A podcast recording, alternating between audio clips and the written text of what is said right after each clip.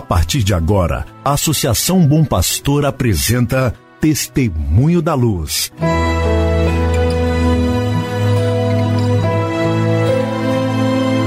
Com a palavra, o arcebispo de Montes Claros, Dom João Justino de Medeiros Silva. Tudo por causa de um grande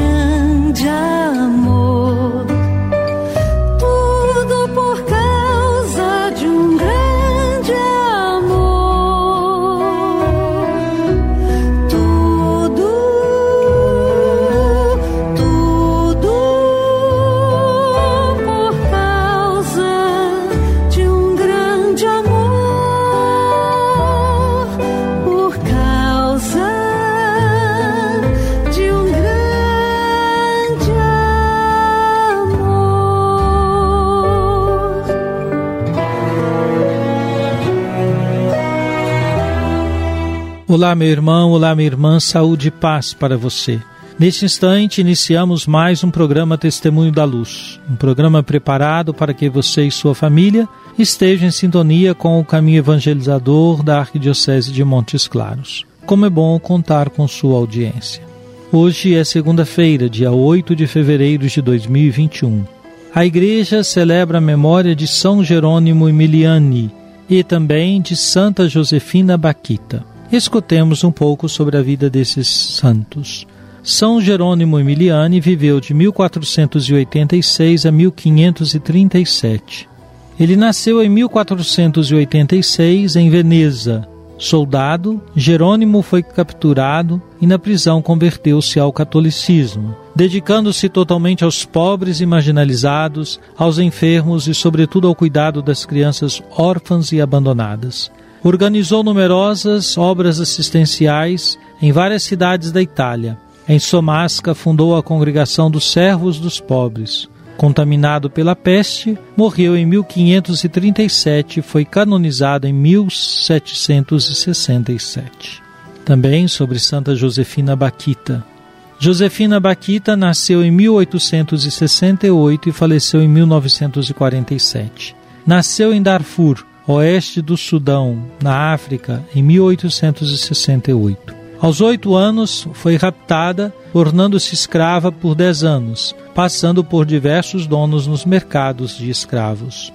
Certa feita, foi comprada por um agente consular italiano que a livrou dos sofrimentos. Já na Itália, confiada com a filha do casal italiano, aos cuidados da Congregação das Filhas da Caridade de Santa Madalena de Canossa, de Veneza.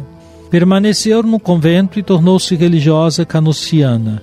Em 9 de janeiro de 1890, recebe do patriarca de Veneza o batismo, a crisma e a primeira comunhão, recebendo o nome de Josefina Margarida Fortunata. Josefina tornou-se conhecida e apreciada pelo seu sorriso, sua bondade e fé. O desejo de todas as crianças era conhecer a irmã de chocolate.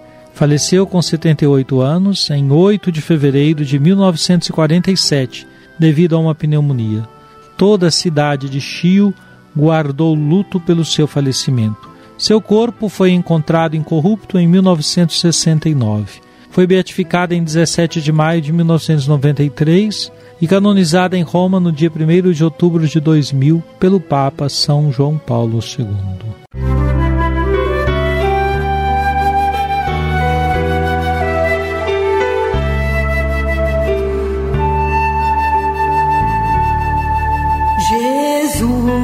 Tu és a luz dos olhos meus. Jesus, brilha esta luz nos passos meus, seguindo os teus. Meu irmão, minha irmã, escutemos um pouco mais do que nos diz o Papa Francisco na sua carta encíclica Fratelli Tutti.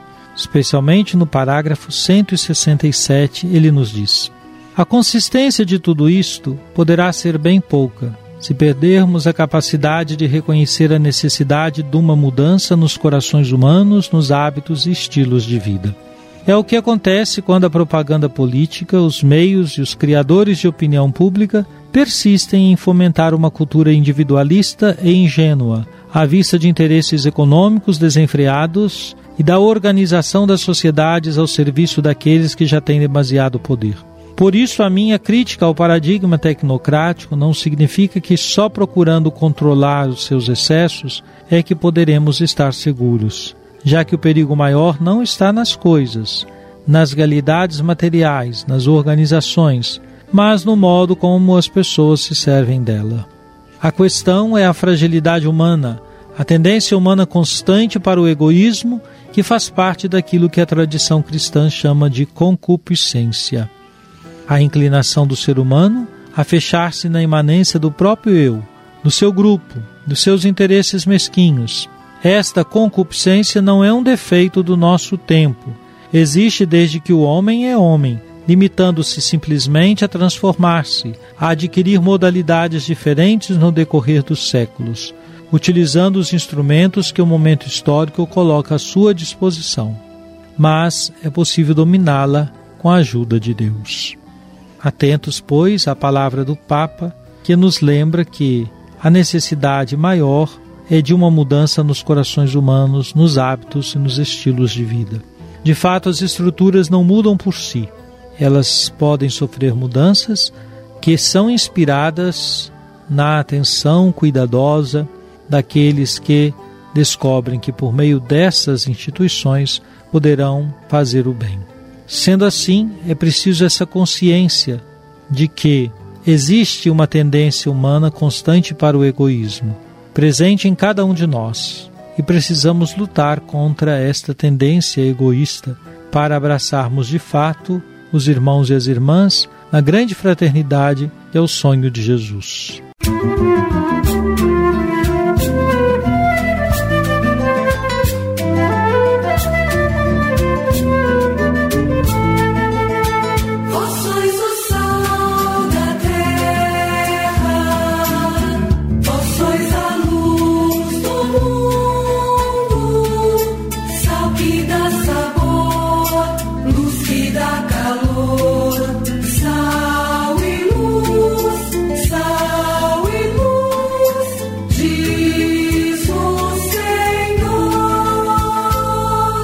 Oremos. Ó Deus e Salvador nosso, ouvi a nossa súplica para que, alegrando-nos com a festa da Virgem Santa Josefina Baquita, aprendamos a vos servir com amor. Por nosso Senhor Jesus Cristo, vosso Filho, na unidade do Espírito Santo. Amém. Venha sobre você, meu irmão, sobre sua família, sobre sua comunidade de fé, a bênção de Deus Todo-Poderoso, Pai, Filho e Espírito Santo. Amém.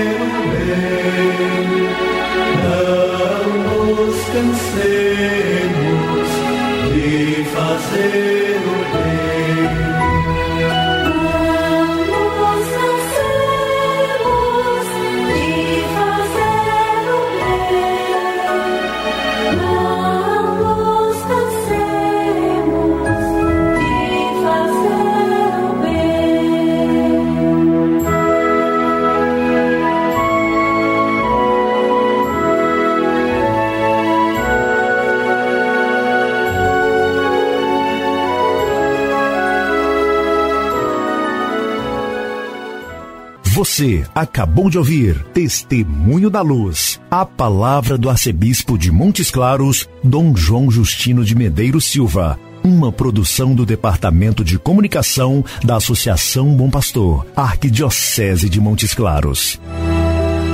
Tudo por